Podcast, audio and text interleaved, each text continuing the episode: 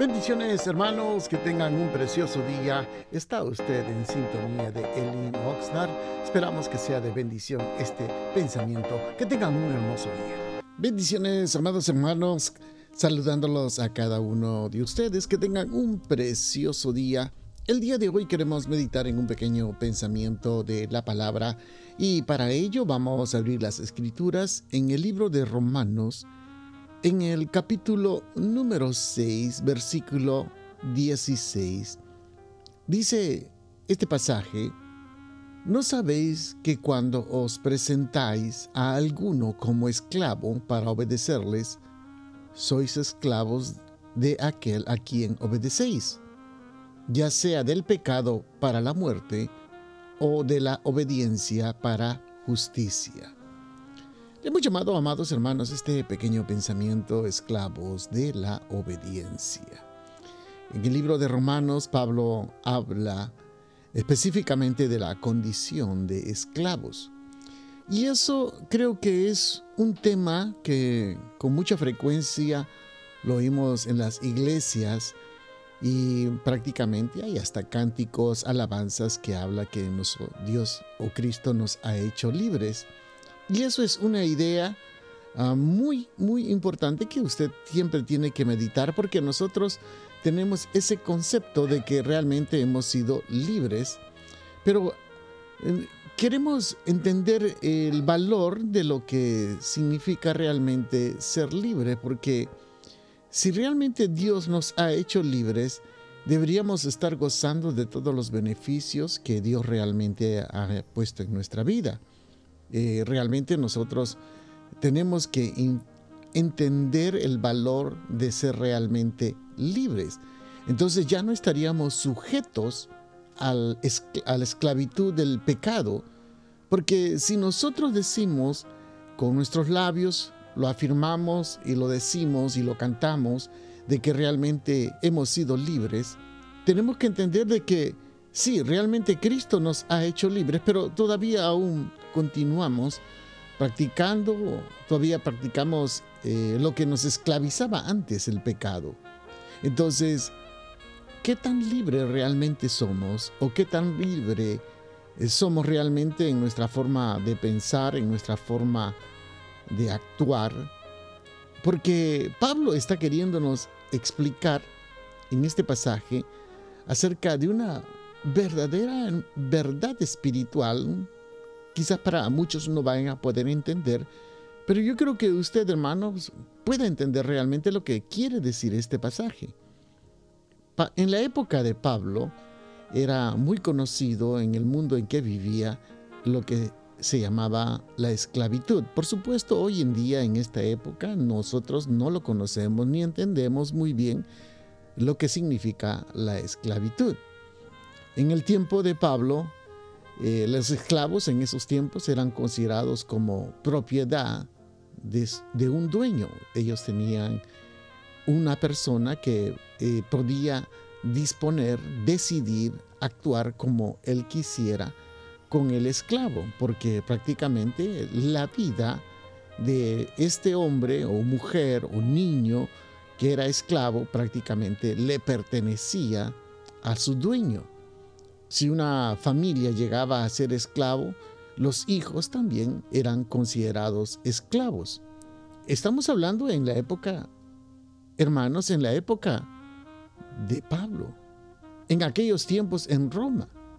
O sea que el esclavo, hermano, prácticamente el dueño era podía complacer como él quisiera. Inclusive podía darle la muerte. Ahora, como usted puede notar, la vida del esclavo era una vida prácticamente, hermanos, que no tenía, solamente servía para, como un animal, por decirlo así, algo que era un instrumento para el amo.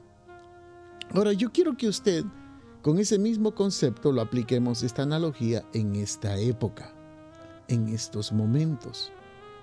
Ahora, piense esto. Cuando nosotros llegamos a Cristo, el concepto es de que Cristo nos ha dado la libertad. A través de la salvación nos da, nos da la libertad. Ahora nosotros somos libres, por decirlo así. Entonces, en este pasaje nos menciona algo muy interesante para que nosotros podamos meditar. Si hemos sido libres, amados hermanos, del pecado, el Señor, a través de su sangre, del sacrificio en la cruz del Calvario, ha comprado nuestra vida. O sea, Él ha roto esas cadenas de la esclavitud. Él ha roto el pecado. Entonces nosotros tenemos que entender que ahora nosotros tenemos otro dueño, otro amo. Porque nosotros antes cuando estábamos en el pecado, hermano, claro, éramos esclavos del pecado. Queríamos hacer lo bueno y no podíamos porque el pecado reinaba en nuestras vidas. Nosotros queriendo hacer el bueno, lo, bueno no podíamos hacerlo porque éramos esclavos, éramos obedientes al pecado. Entonces éramos obedientes como los esclavos romanos. Teníamos un amo que era el pecado. Pero ahora que Cristo ha venido, nos ha dado la libertad. Pero esa libertad nosotros no sabemos manejarlo. Porque no somos, libres para hacer los caprichos y los deseos, oígame hermanos, de lo que realmente antes nos esclavizaba. Porque ahora pecamos con libertad. Claro, no tenemos un, un, esclavo, perdón, un amo romano, pero tenemos un amo que es el pecado. Pero el día que usted y yo entregamos nuestra vida a Cristo, ahora tenemos un nuevo amo, un nuevo dueño, que es Cristo Jesús. Nos ha comprado y le debemos a Él el mismo servicio que le debíamos antes a nuestro amo, que era el pecado antes. Es decir, que hemos pasado de un estado de esclavitud a otro. O sea, no ha cambiado nuestra condición. Aún seguimos sirviendo, a alguien. Nosotros servimos a alguien, amados hermanos. Por eso el tema era esclavos de la obediencia. Pablo, hermanos, declara que ahora nosotros somos esclavos de Cristo. Y Pablo escogió ser esclavos de la obediencia. Obediencia a la palabra. La palabra de Dios nos enseña cómo debemos de actuar, conducirnos, cómo debemos de vivir, cómo debemos de relacionarnos, cómo debemos actuar, algo que agrade a nuestro amo esa es la forma correcta. Ahora nosotros somos esclavos de la obediencia. Y eso es lo que nos cuesta a cada uno de nosotros, el obedecer la palabra del Señor, el obedecer los mandamientos y estatutos. Por eso vemos consecuencias en nuestra vida. Cuando éramos pecadores, servíamos a Satanás y cosechábamos las consecuencias. Divorcios, alcoholismo, hermanos, todo tipo de fracasos, dolor, tristeza, amargura.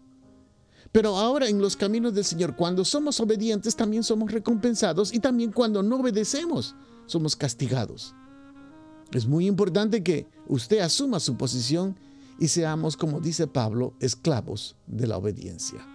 Así que, amados hermanos, empecemos a obedecer y someternos al Señor que hay bendición para cada uno de nosotros. Bendiciones a cada uno de ustedes, que tengan un precioso día.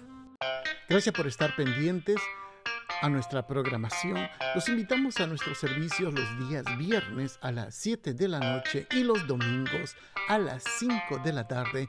Nuestro local está ubicado en el 555 al sur de la calle A en el centro de Oxnard. Será una bendición poder saludarles y usted puede seguirnos en Facebook o Instagram bajo Elin Oxnard. Bendiciones, que tengan un precioso día.